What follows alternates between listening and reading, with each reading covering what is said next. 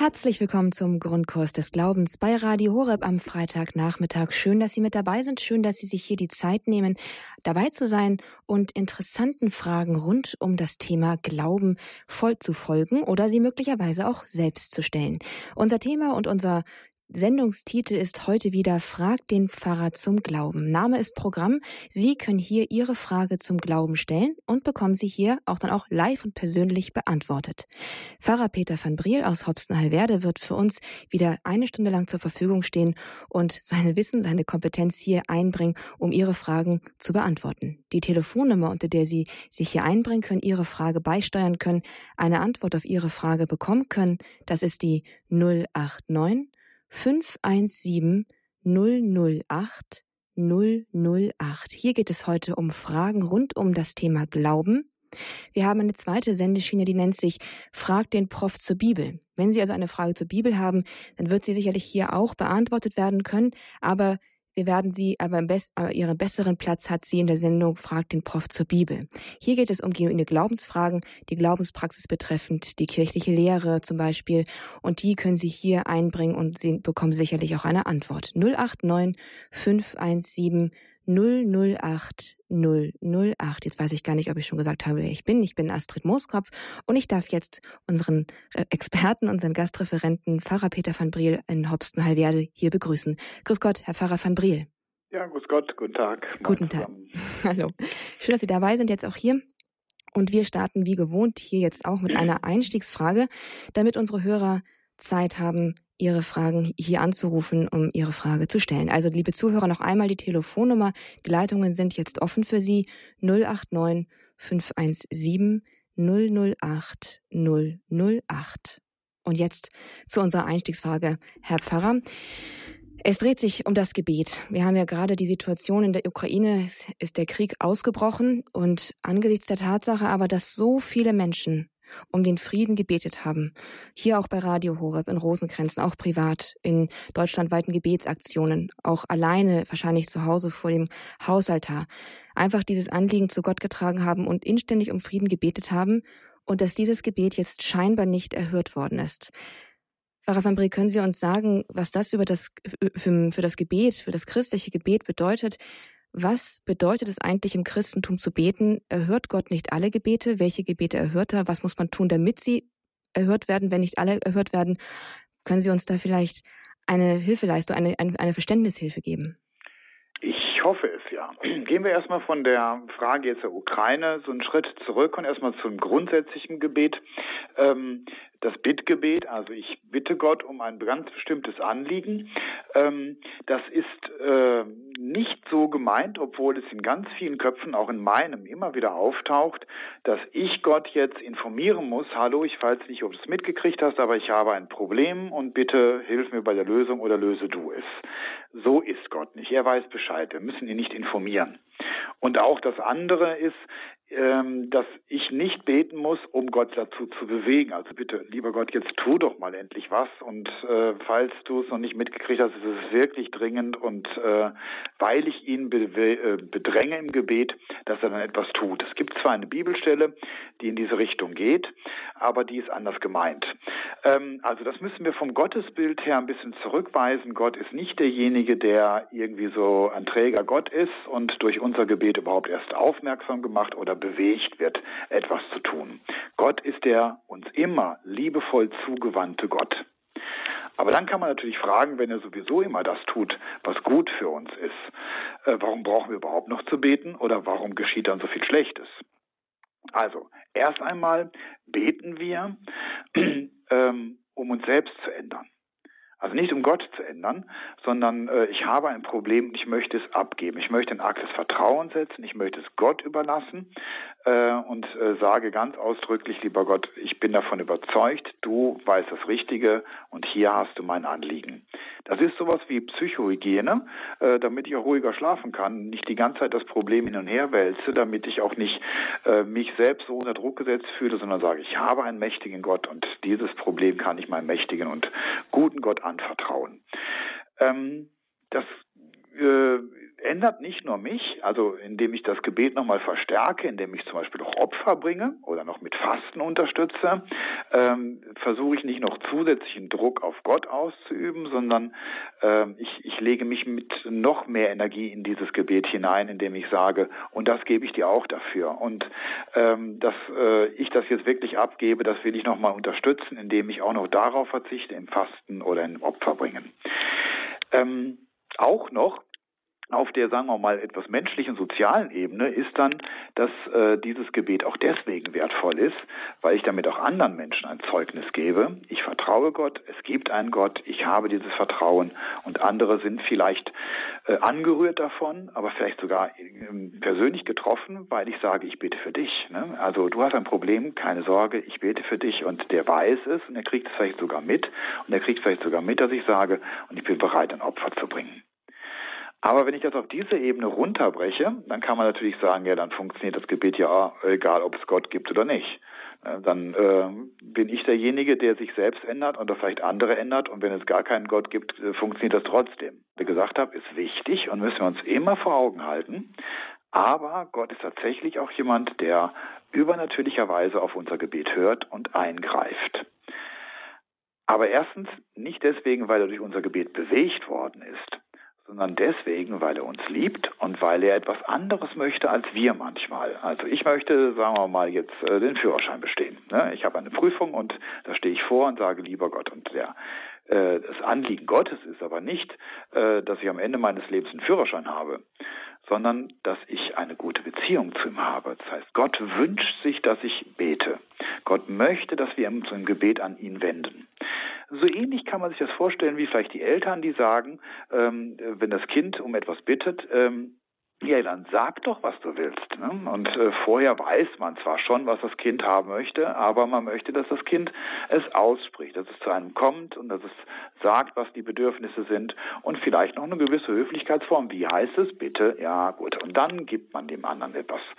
Und so ähnlich ist es bei Gott auch. Das klingt jetzt allerdings ein bisschen arg nach äh, pädagogischer äh, Regulierung, aber Gott möchte, dass wir äh, gute Menschen haben, äh, sind, dass wir äh, in einer wirklich intensiven, vertrauensvollen Beziehung zu ihm sind. Deswegen kann ich mir gut vorstellen, dass er sagt, ähm, ich warte, bis du betest. Und wenn du gebetet hast, dann äh, schenke ich dir meine ganze Güte. Also er hält seine Güte vielleicht etwas zurück er wartet darauf, dass wir mit dem Gebet zu ihm kommen. Das heißt, wir bewegen wirklich etwas mit unserem Gebet, aber nicht, dass wir sagen, Gott war vorher böse oder gleichgültig und jetzt ändern wir ihn, sondern Gott ist derjenige, der darauf wartet, dass wir uns wirklich an ihn wenden, dass wir wirklich jetzt auch ernst machen mit unserem Anliegen. Ähm, also es gibt ein äh, übernatürliches Gebetserhören, aber nicht äh, ausgehend vom Gebet, sondern ausgehend von der Güte Gottes, der von uns äh, dieses möchte, nämlich dass wir uns an ihn wenden und von mir ist auch klagend an ihn wenden, von mir ist auch vorwurfsvoll an wenden. Hör mal, lieber Gott, äh, jetzt wird es aber langsam Zeit und dann kann es sein, dass er auf unser Gebet hört, weil er sich darüber freut, dass wir den Weg zu ihm gefunden haben, dass wir es ausgesprochen haben. Und noch ein letzter Gedanke. Ich glaube auch, dass Gott übernatürlich reagiert auf unser Gebet. Deswegen, ähm, weil er das auch als zum Zeichen für andere machen möchte. Ich sage jemand, du, ich äh, bete für dich, kein Problem, ne? dann ziehe ich mich zurück und bete und zack, geschieht das und das bewegt andere, das führt andere zum Glauben. Das ist ein Zeugnis davon, dieser Gott existiert wirklich. Deswegen, weil er Gebete äh, wahrnimmt, er hört und dann seine Güte und seine Fülle ausschenkt. Ähm, ja, das ist ähm, vielleicht so ähnlich, wie wir uns das gedacht haben, aber mit so einer kleinen Variante, nämlich, äh, dass wir sagen, Gott ist immer der Gute. Aber er wartet eben darauf, dass wir uns auch vertrauend auf diese Güte an ihn wenden. Okay, also ähm, jetzt weiß ich nicht, ob ich irgendwas verpasst habe, aber die Frage mit dem Frieden in der Ukraine, wo wir nun genau. nachweislich ganz viele gebetet haben. Ja, also und deswegen ähm, kommen wir an den Punkt, äh, wenn wir jetzt konkrete Anliegen haben, ähm, dass wir sagen, es ist äh, wichtig, dass wir beten und äh, Gott ist derjenige, der dann unsere Gebete auch so erhört, dass er das zum Zeichen werden lässt für die Welt. Das heißt aber nicht, dass es immer automatisch funktioniert. Vielleicht ist das Zeichen, das wir setzen, dasjenige, dass wir sagen, Im Krieg beten wir weiter. Im Leid sind wir diejenigen, die den Glauben nicht verlieren. Ähm, also nehmen wir mal jetzt nicht die Ukraine, sondern ganz Persönliches. Ich bin krank, ich bin schwer krank und ich bitte darum, dass ich gesund werde. Ähm, und Gott reagiert auf meine Gebete, aber nicht indem er meine Krankheit wegnimmt, sondern indem er mir Mut, Freude, Treue im Gebet, vielleicht auch weiterhin die Aufmerksamkeit für andere schenkt, das für ihn das größere Gut ist. Das ist natürlich immer im konkreten Fall sehr schwer zu sagen. Wo ist denn jetzt in der Ukraine das größere Gut, wenn Gott sagt, ähm, ich erhöre eure Gebete auf eine andere Art und Weise? Hm. Ähm, ähm, aber es hat auch was damit zu tun, dass Gott sich eben nicht zum Automaten machen lässt und auch nicht einfach zum Vollstrecker äh, unseres Willens, sondern dass er sagt, ich höre eure Gebete, ähm, aber ich kann nicht einfach das Leid in der Welt komplett entfernen, nur weil ein oder zwei beten, ähm, sondern ich möchte gerne, dass die Menschen ähm, vielleicht selbst auf das Böse antworten. Ich möchte, dass ihr selbst vielleicht äh, an der Bekehrung der Bösen oder vielleicht äh, der Ungläubigen äh, mitarbeitet.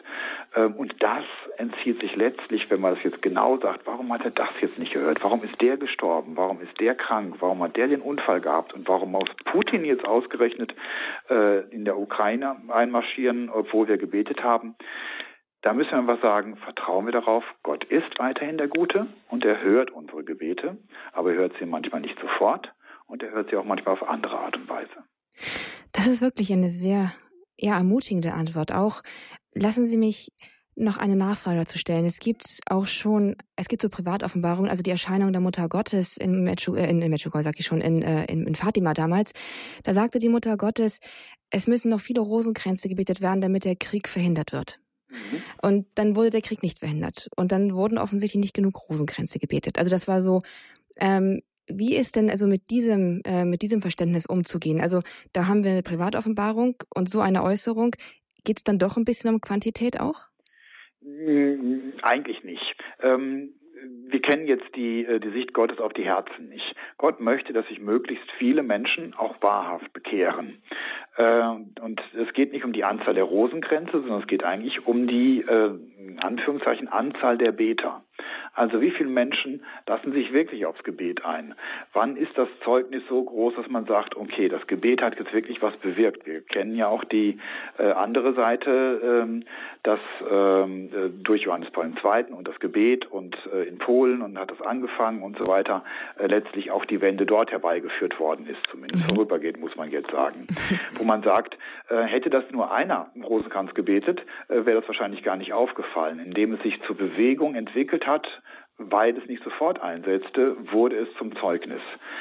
Ich glaube nicht, dass wir sagen können, ich hätte jetzt noch einen Rosenkranz mehr beten müssen und dann wäre der Krieg verhindert gewesen, aber den habe ich nicht gebetet. Also es geht nicht um die Anzahl der Gebete, es geht eigentlich auch nicht genau um die Anzahl der Glaubenden, dass man sagt, also jetzt haben wir eine Million und jetzt hört Gott drauf, sondern Gott sieht die Herzen, Gott sieht die Bewegung, die entsteht, Gott sieht die Auswirkungen in der Geschichte und das Zeugnis, das nach außen gegeben wird und ähm, wenn er sagt, also nein, ähm, das Zeugnis wird größer, äh, wenn noch mehr beten und ich äh, erwarte mit meiner Güte, ist das für uns vielleicht ein bisschen unerträglich, aber letztlich geht es um die Bekehrung der Seelen ähm, und äh, vielleicht werden gerade dadurch viele Menschen nochmal zusätzlich gerettet. Danke, Pfarrer van Dreel. Das ist wirklich eine gute und ermutigende Antwort, auch gerade in dieser Krisensituation. Vielen, vielen Dank. Danke bitte, sehr. Bitte. Ja, liebe Zuhörer, dies ist jetzt Ihre Dreiviertelstunde, muss man jetzt fast schon sagen. Grundkurs des Glaubens bei Radio Horeb. Sie haben die Gelegenheit, Ihre Herzensfrage zum Glauben hier loszuwerden und beantwortet zu bekommen. Sie müssen nur anrufen. 089 517 008 008. Das ist die Telefonnummer hier in die Sendung bei Radio Horeb, dem Grundkurs des Glaubens. Fragt den Pfarrer zum Glauben. Mein Name ist Astrid Moskow und Pfarrer Peter van Briel wird hier Ihre Frage beantworten. Sie müssten nur zum Telefonhörer greifen. Die Leitungen sind jetzt offen für Sie und wie üblich erinnere ich Sie daran, dass Sie vielleicht nicht erst am Ende der Sendung anrufen, weil dann die Chance, dass Sie reinkommen, geringer wird, sondern dass Sie jetzt zum Telefonhörer greifen und vielleicht auch noch mit einer etwas unausformulierten Frage hier einfach auf Sendung gehen. Das ist alles menschlich und ist alles in Ordnung. Wir verstehen Sie schon, auch wenn Sie noch ein bisschen rumstöpseln müssen bei der Formulierung.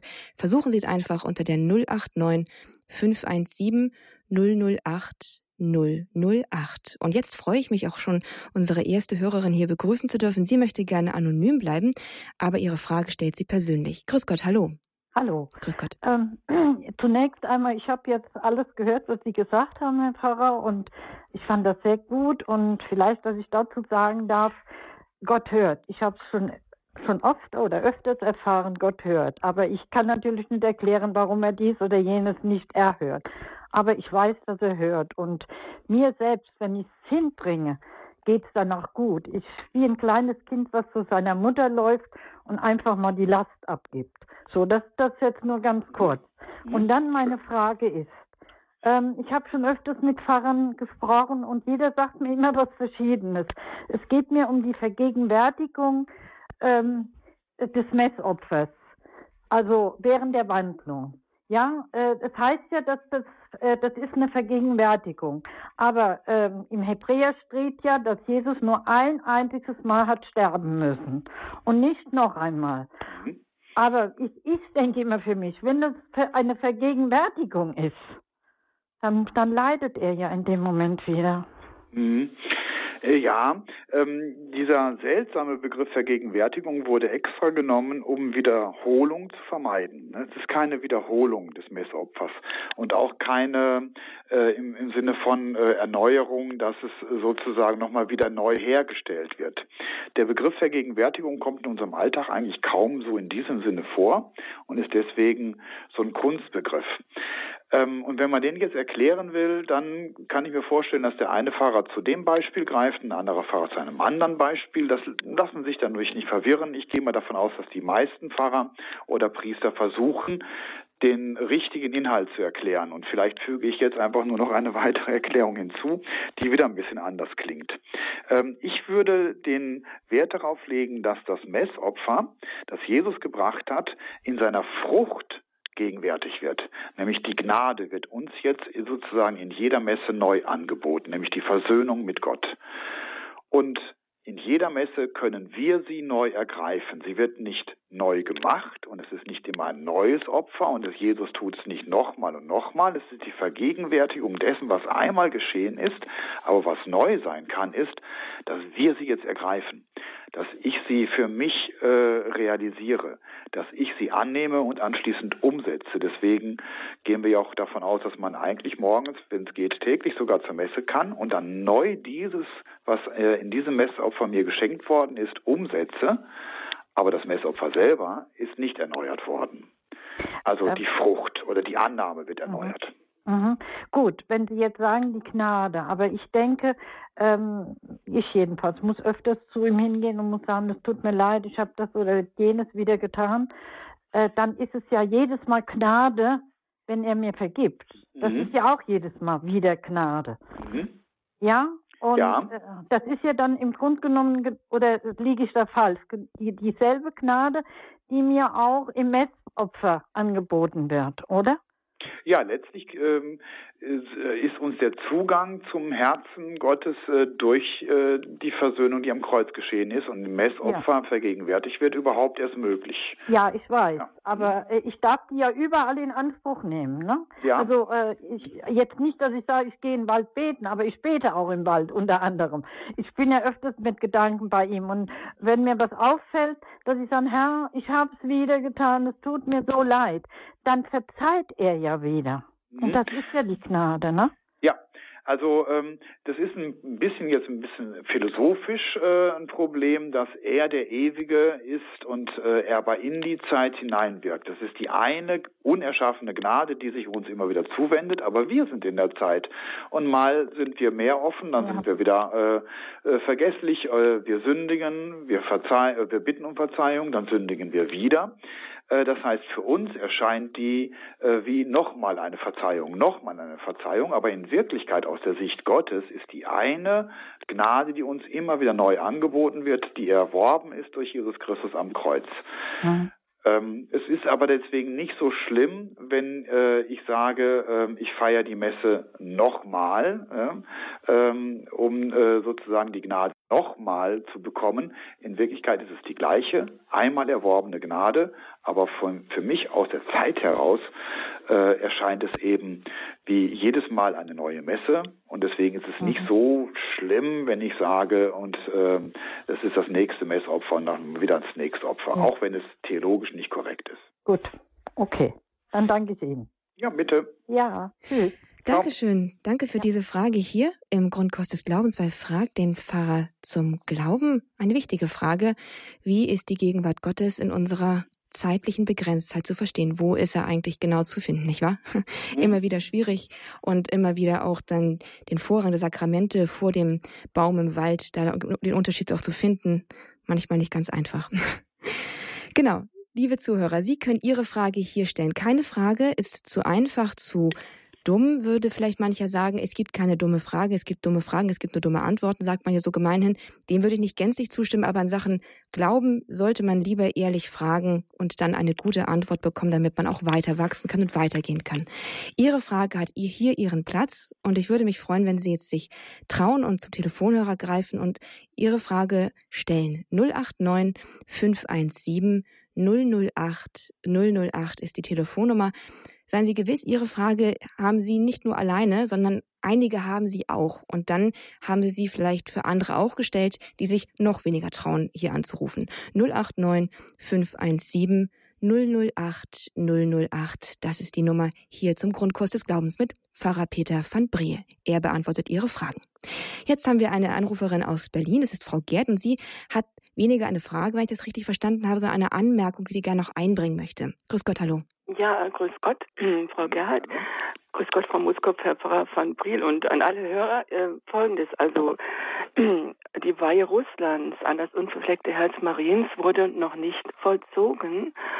Und ähm, die, es wurde ja in Fatima gegeben. Und wie kann man unseren heiligen Vater, den Papst Franziskus, dazu bewegen, das muss der Papst machen mit allen Diözesanbischöfen zusammen, dass das noch geschieht, weil dann wird Friede sein, ja? Dann hat die Mutter Maria ja versprochen, wenn Russland ihrem Herzen geweiht wird, wird Friede sein, anders nicht.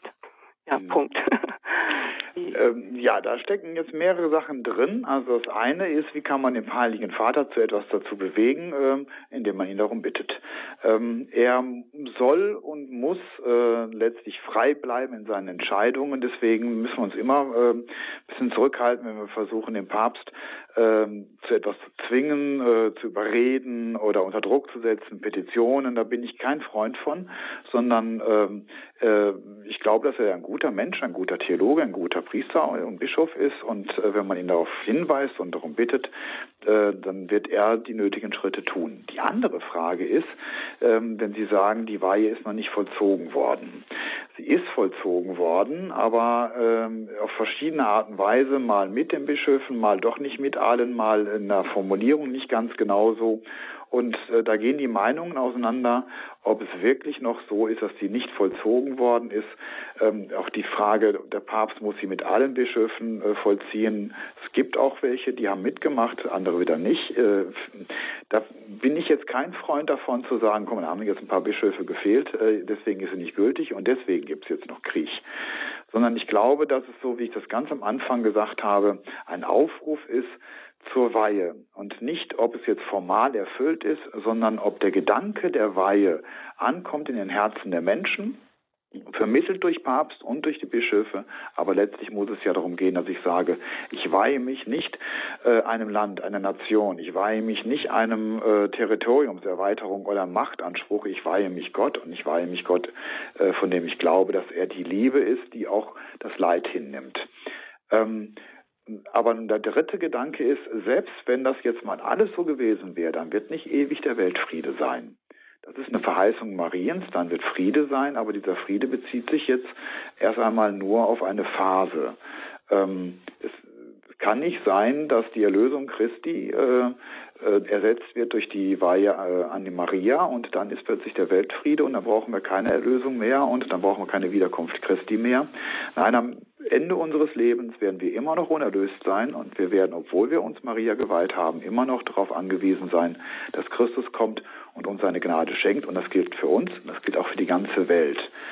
Also von daher äh, glaube ich jetzt nicht, dass wir diesen einen Punkt unbedingt umsetzen müssen, dazu äh, den Papst bringen müssen, das umzusetzen, weil davon jetzt äh, das Weltheil abhängt. Das hängt noch von vielen anderen Dingen, vom Glauben, äh, vom Missionseifer und äh, von der Fähigkeit äh, der Kirche insgesamt, sich zu wandeln und äh, das Geistliche immer wieder hervorzuholen. Davon hängt das ab. Das ist auf jeden Fall eine wichtige Frage, die hier jetzt gerade sozusagen ausgehend von Ihrem Beitrag, Frau Gerd, hier erläutert worden ist. Möchten Sie dazu noch was sagen, Frau Gerd? Ja, ähm, ja, bitte. Ja, äh, also ich weihe mich selber jeden Tag. Also ich bete zu Jesus, sowieso auch das Jesusgebet im Rosenkranz, durch Maria auch Jesus. Ne? Sie war ja ihm am am nächsten, also seine Mutter, durch sie kam er ja in die Welt, durch ihr Fiat. Ja? Also mir geschehe, wie du gesagt hast. Und äh, von daher, also ich bin äh, selber für mich das neu, ähm, Maria ähm, da einzubeziehen, ja. Und aber sie, sie ist auch meine Mutter und sie ist, ich kann mit allem zu ihr kommen. Natürlich ist Jesus auch meine wie eine Mutter und Gott und manche Priester in St. Petrus auch und so. Aber worauf jetzt habe ich mich verzettelt, Entschuldigung. ähm, es, ähm, also ich würde mir wünschen, dass es noch, dass Russland speziell geweiht wird. Nicht nur Welt, sondern Russland, mhm. weil es auch gibt schon so viel Leid, so viele Menschen sind mhm. gestorben, auch Zivilisten und so. Und das hätte man vielleicht vermeiden können. So Punkt ist. Mhm. Ja, das wollte ich noch dazu sagen. Gut, das lassen wir aber einfach mal so mhm. stehen. Ne? Genau, Dankeschön, Frau Gerl, für Ihren Anruf hier. Ihre Anmerkung haben wir die Gelegenheit gebeten, hier auf jeden Fall nochmal gut ins Gespräch zu kommen zum Thema Weihe. Auch ein Thema, das Sie viele beschäftigt, sicherlich, weil jetzt gerade Russland auch so in den Medien dank des Ukraine-Konfliktes ist.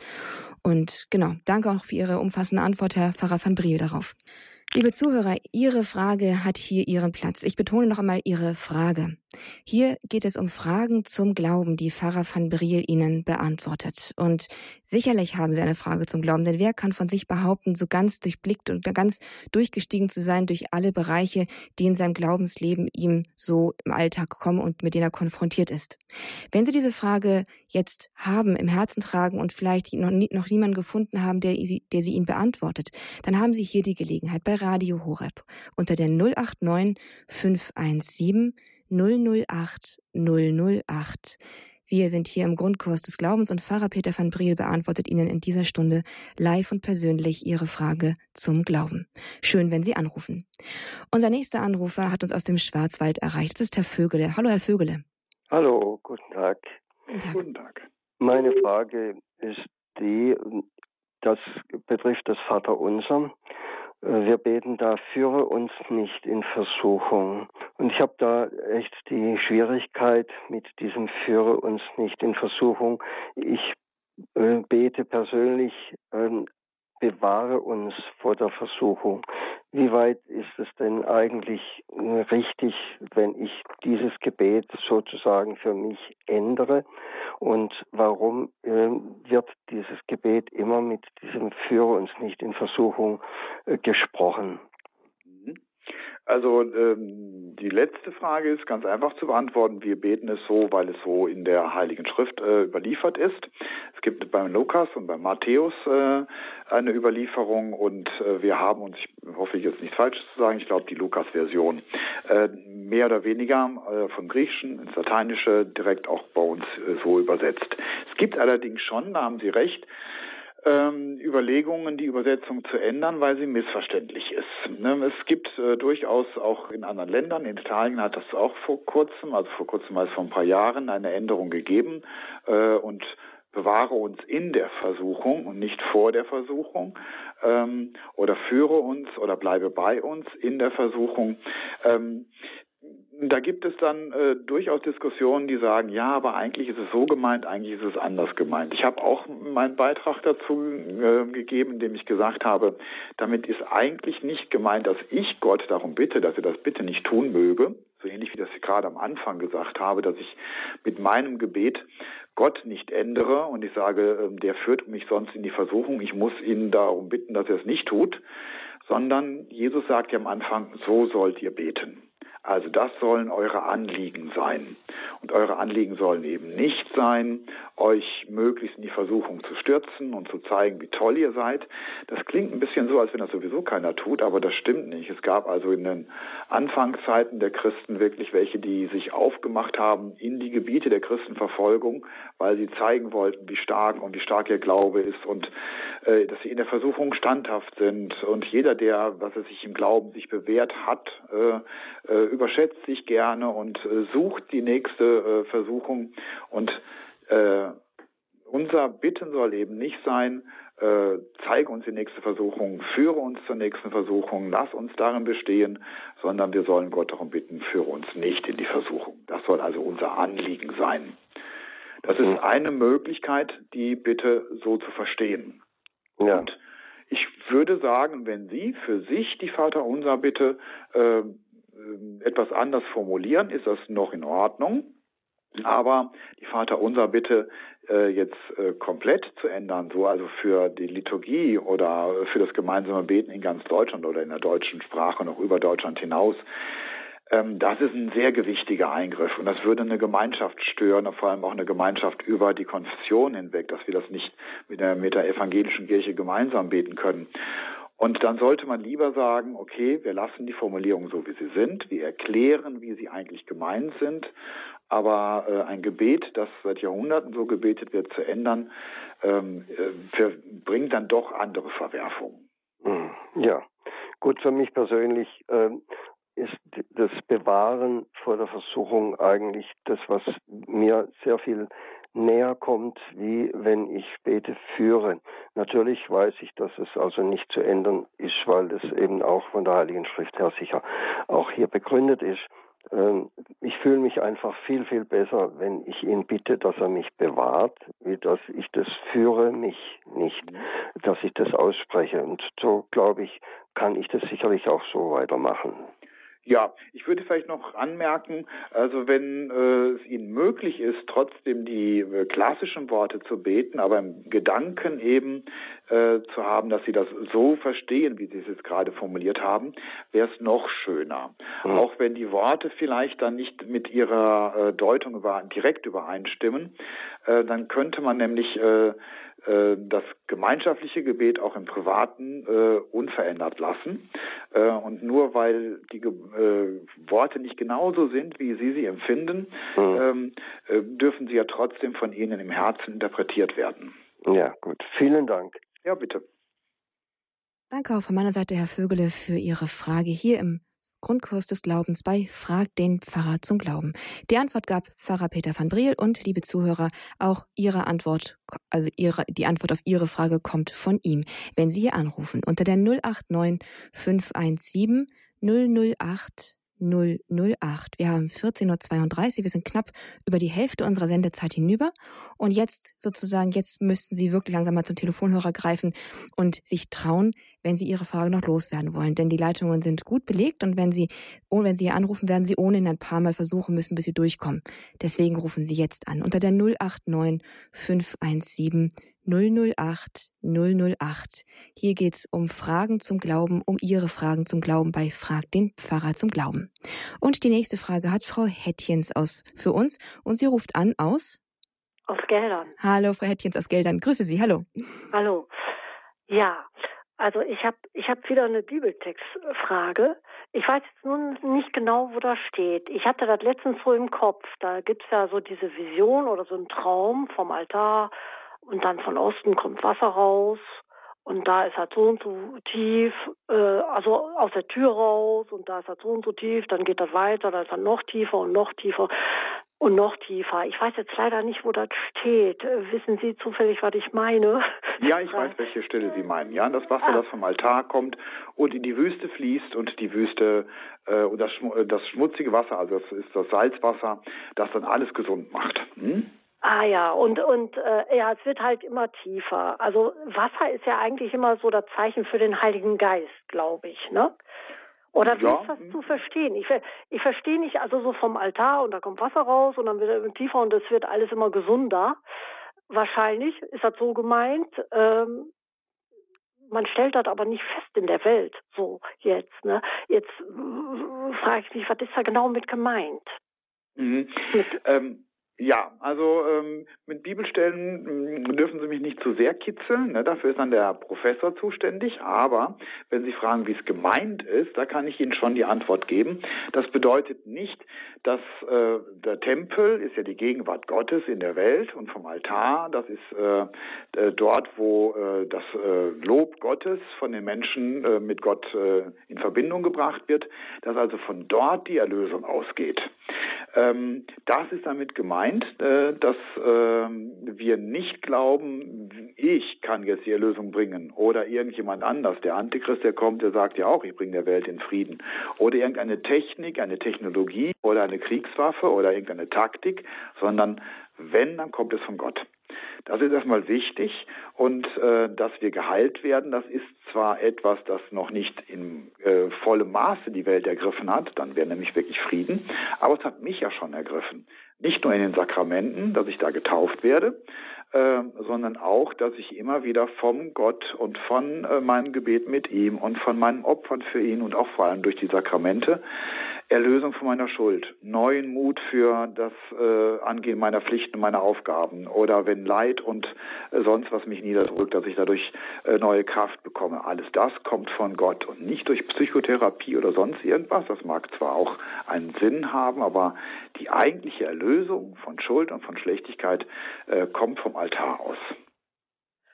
Und mit dieser, dass das immer tiefer wird, heißt das quasi, die Beziehung zu Gott wird dann auch immer enger oder ja, das ist ähm, also das ist das Interessante, dass er immer so Ellen abmisst und je weiter er sich vom Tempel entfernt, umso mehr Wasser fließt.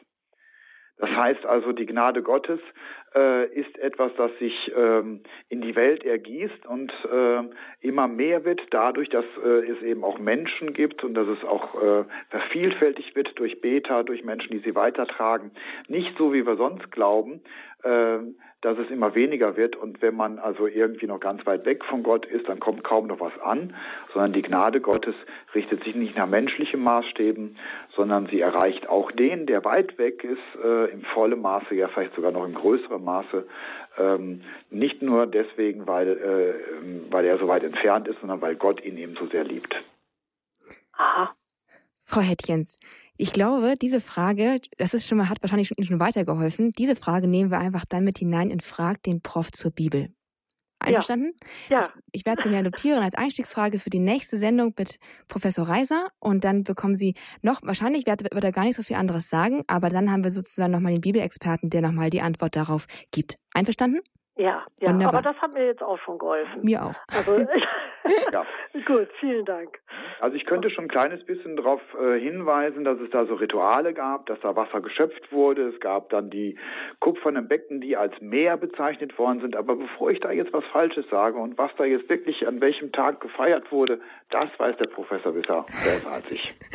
Wunderbar. Dann wissen wir auch schon, was wir als nächstes fragen in der Sendung Frag den Prof zur Bibel. Danke, Frau Hettjens, für diese Frage und dann eben auch für die Frage an Frag den Prof zur Bibel. Ein Gruß nach Geldern. Und wir haben einen nächsten Anruf an der Leitung. Es ist diesmal jemand, der sich, der wieder einen Beitrag leisten möchte, und zwar noch einmal zur Weihe des unbefleckten Herzens an des Mariens, genau Russlands. Genau. Einfach nur ganz kurz. Es ist Pfarrer Thorsten Krämer. Grüß Gott. Was möchten Sie dazu noch sagen, Herr Pfarrer? Grüß Gott. Grüß Gott, hier ist Pfarrer Thorsten Kremer. Ich bin auch der Direktor des Fatima Weltapostolats unserer lieben Frau von Deutschland. Und zwar erst einmal möchte ich meinem Mitbruder äh, ein Lob aussprechen für die gute Antwort, die er gegeben hat, möchte aber noch eine kleine Korrektur an die Vorvorsprecherin geben. Und zwar folgendes. Es gab ja mehrere Weihen an die Gottesmutter, an das unbefleckte Herz im Hinblick auf Russland. Und so gab es einen am 31.10.1942 von Pius XII., am 13. Mai 1967 von Paul VI. und am 13. Mai 1982 von Johannes Paul II. Und wann man da die Schwester Lucia fragte, ob diese Weihen gültig waren, so sagte sie stets, nein, sie waren nicht gültig. Also nahm Papst Johannes Paul II. noch einmal einen Aufruf, diesen war von Schwester Lucia, und holte bzw. ja ließ sich die Fatima Madonna aus dem Heiligtum in den Vatikan zu sich bringen, rief die Bischöfe dort noch einmal alle auf, sich mit ihm zu vereinigen. Und so wurde die Weihe am 25. März 1984 in der Privatkapelle des Heiligen Vaters vollzogen. Als man dann Schwester Lucia noch einmal fragte, ist diese Weihe gültig, so antwortete sie mit Ja, sie ist gültig. Und nachzulesen ist das zum Beispiel in einem guten Buch, Ein Weg unter den Augen Mariens. Es ist eine Biografie von Schwester Lucia aus Fatima. Und wie gesagt, kann ich einfach mal so weitergeben und wollte dies einfach auch an all jene mal äh, Kenntnis geben, die noch der Meinung sind, dass diese Weihe nicht gültig ist. Sie ist definitiv gültig und die Schwester Lucia hat es definitiv bestätigt, kann man nachlesen. Haben Sie ganz herzlichen Dank dafür, für diesen Beitrag, Herr Pfarrer Thorsten Krämer. Vielen Dank. Bitte schön. Alles Gute für Sie. Ja, ich danke auch. Ähm, die Daten hätte ich alle nicht mehr auf die Reihe gekriegt. Ähm, aber ich hatte eben auch in Erinnerung, dass zumindest am Schluss 1984 wäre mir jetzt gar nicht äh, präsent gewesen, die Weihe eben gültig gewesen ist. Danke für den Hinweis. Wunderbar. Eine echte Bereicherung jetzt auch hier noch in der Sendung. Wir haben eine nächste Anruferin in Frag den Pfarrer zum Glauben. Sie hören Radio Horeb und hier ist Ihre Gelegenheit, liebe Zuhörer, bevor wir gleich zur nächsten Hörerin kommen, sage ich nochmal die Nummer durch, Ihre Frage loszuwerden.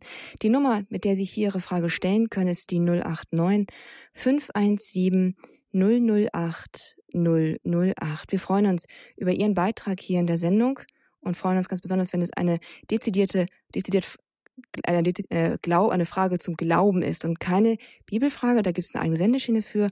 Und wenn Sie vielleicht tatsächlich eine Frage haben und vielleicht weniger eine Anmerkung, denn das hier soll der Raum sein für Hörer, die eine Frage sich beantworten lassen möchten. Und dazu sind Sie herzlich eingeladen, also jetzt Ihre Frage beizusteuern. 089 517 008 008. Pfarrer Peter van Briel steht Ihnen hier zur Verfügung. Unsere nächste Anruferin kommt aus Mainz. Es ist Frau Misch. Grüße Sie, hallo. Ja, grüß Gott. Äh, ich war vor einigen Tagen morgens im Requiem und war, bin abends bei der Abendmesse nochmals zur Heiligen Kommunion gegangen. Durfte ich das oder werde ich dadurch die Heilige Eucharistie ab? Ja, die Antwort ist Gott sei Dank ganz einfach zu beantworten, weil es da eine klar formulierte Regel gibt. Also die Regel heißt, dass man eigentlich pro Tag nur einmal äh, in der Messfeier zur Heiligen Kommunion gehen sollte. Äh, aber es gibt einen Zusatz, ein zweites Mal nur, wenn man auch wirklich die Messfeier im Ganzen mitfeiert. Und das ist genau so etwas gemeint, wie zum Beispiel, ja. dass ich morgens die Morgenmesse und nachmittags eine Hochzeit oder ein ja. Requiem oder sonst was gefeiert mhm. hat. Wenn man dann wirklich äh, in der Messe ganz dabei gewesen ist, dann darf man auch ein zweites Mal zur Kommunion. Ja, ich bedanke mich. Danke. Ja, bitte. Danke, Frau Misch, für diese Frage. Sie haben hier eingeschaltet, liebe Zuhörer, bei Frag den Pfarrer zum Glauben. Ihre Frage hat hier ihren Platz und Sie können jetzt anrufen unter den 089 517 008 008. Wir haben jetzt einen Anrufer hier, Dominik, und er hat eine Frage, die er für seine Frau stellt. Habe ich das richtig verstanden, Dominik? Ja, genau. Mhm. Und zwar wollte ich fragen, ob der liebe Gott noch einen anderen Vornamen hat und wo Gott genau herkommt. Und meine Frage ist, warum manche Pfarrer den Altar äh, küssen und manche nicht. Mhm. Ja, ähm, machen wir es einmal mit dem Namen Gottes äh, und dann, wo er herkommt und dann der Kuss des Altars. Ähm, also, ähm, Gott hat eigentlich ähm, keinen Vor- und Nachnamen in diesem Sinne, sondern äh, er äh, hat sich selbst einen Namen, den hat er geoffenbart. Äh, das ist aber vielleicht nicht mal unbedingt nur ein Name, denn äh, zum Beispiel indem er sich als Vater offenbarte durch Jesus Christus oder als äh, wir wissen nicht genau, wie es ausgesprochen wird, Yahweh vermutlich als der, der ähm, äh, ich bin oder auch als der Gott Abrahams, Isaac und Jakobs, auch das ist äh, unter Umständen ein Name Gottes. Ähm, das sind alles ähm, Hinweise, die auf das Wesen Gottes zielen. Das heißt, er kann sich auch noch einen vierten oder fünften oder sechsten Namen geben. Äh, nicht so wie bei uns, ich habe einen Rufnamen, sondern der Name beschreibt ihn. Und da wir mit den Beschreibungen Gottes nie an ein Ende kommen würden, ähm, kann es eben auch in bestimmter Hinsicht Adonai, Elohim oder sonstige zusätzliche Namen geben. Äh, oder dass ich äh, Gott als den Barmherzigen oder oder Al-Erbarmer äh, nenne. Und äh, da dürfen wir ruhig auch einen Blick in den Islam werfen. Da hat Gott 99 Namen und der 100. Namen, den kennt Gott nur selber. Ähm, das ist etwas, äh, wo wir gut vorstellen können, das äh, auch so zumindest grob zu übernehmen, zu sagen, also die Namen Gottes, ähm, die kommen an kein Ende, weil das Wesen Gottes ebenso unendlich ist. Ähm, der äh, zweite, woher Gott kommt, das ist äh, dann schon eher wieder eine philosophische Name, äh, philosophische Frage. Ähm, Gott kommt von nirgendwoher. Gott ist der, der immer da war. Äh, er hat keinen Anfang. Das ist vielleicht sogar die Definition von dem, was Gott ist. Alles, was einen Anfang hat, ist Geschöpf, weil es sich etwas anderem zu verdanken kann, äh, verdanken hat. Und das, was keinen Anfang hat, das ist Gott. Das muss Gott sein, weil es anfangslos gewesen ist. Ähm, und von Gott sagen wir eben, äh, dass er derjenige ist, der das Alpha und das Omega, dass er immer gewesen ist und immer da sein wird.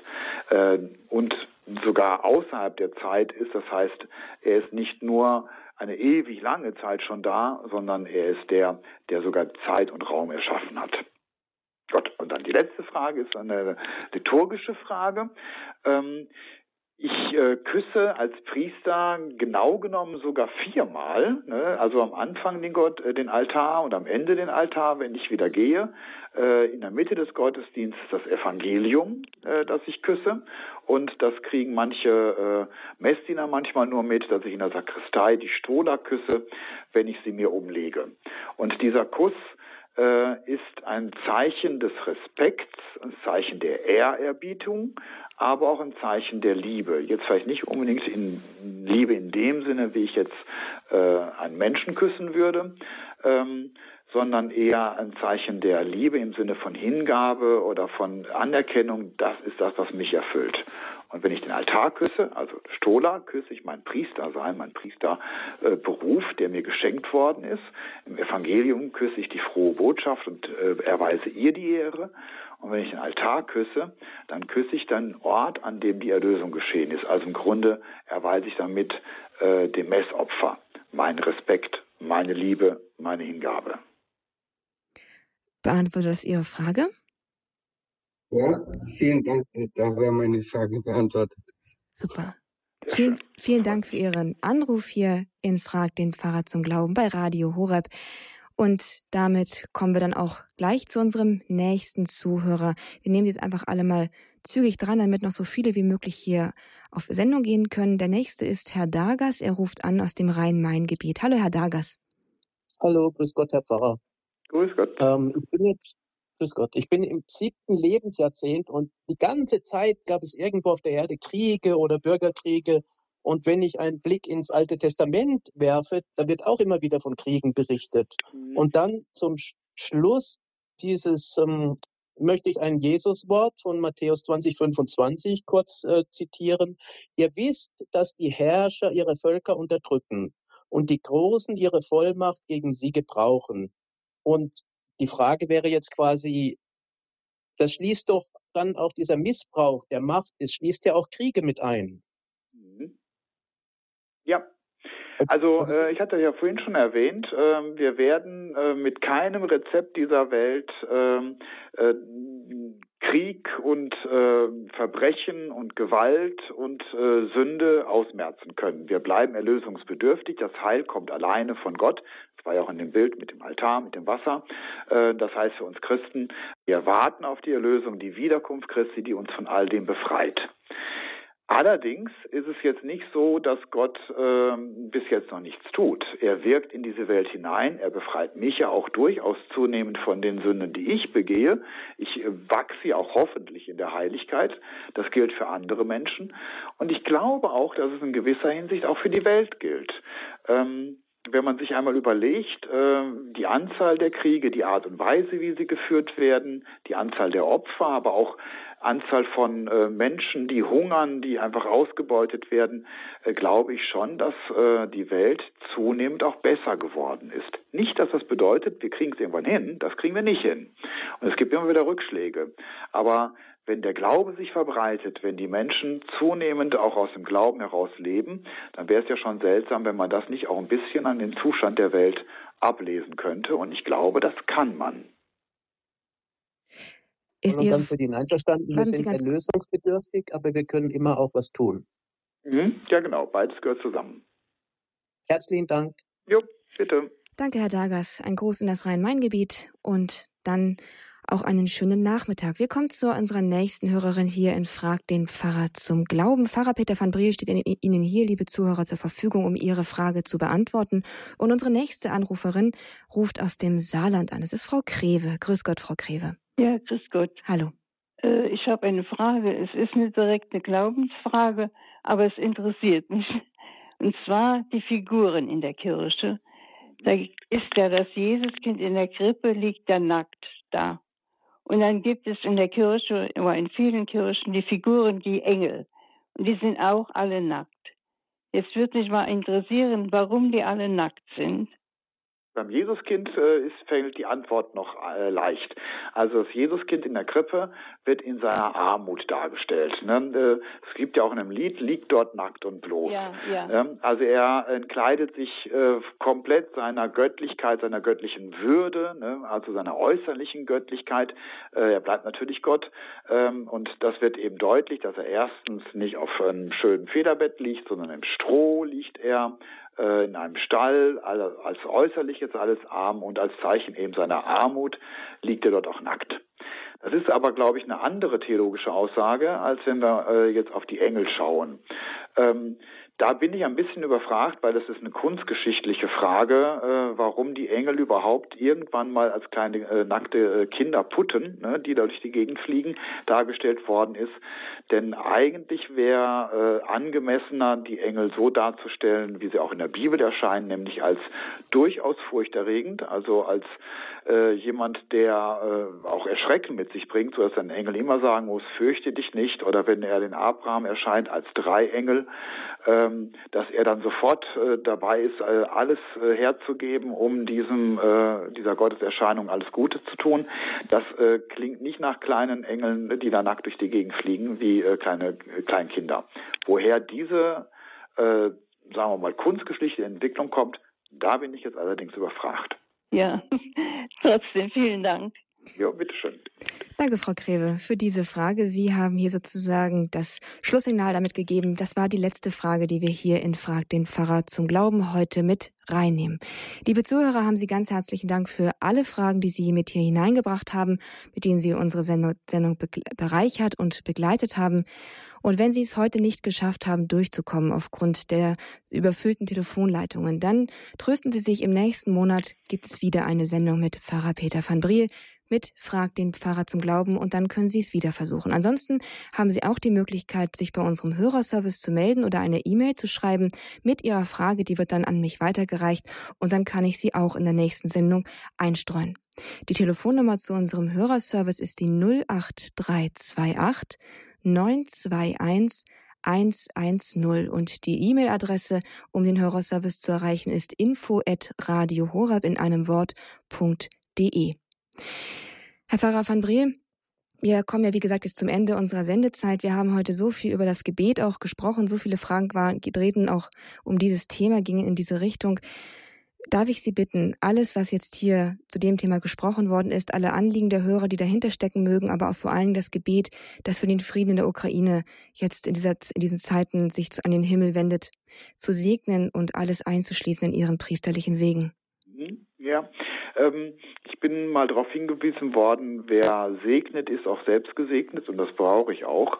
Ähm, denn äh, vieles von dem, was ich gesagt habe, ähm, ist vielleicht nicht ganz vollkommen gewesen, missverständlich und deswegen bitte ich Gott darum, dass das, was ich gesagt habe, Frieden wirke bei unseren Zuhörern, dass die äh, Zuhörer den Frieden, den sie haben, weiterschenken und dass dieser Friede die Welt dann so verwandelt, dass es auch Friede dort gibt, wo im Moment noch das Böse herrscht oder das Böse ähm, an der Macht ist und damit auch äh, durchaus die Ukraine mit meine.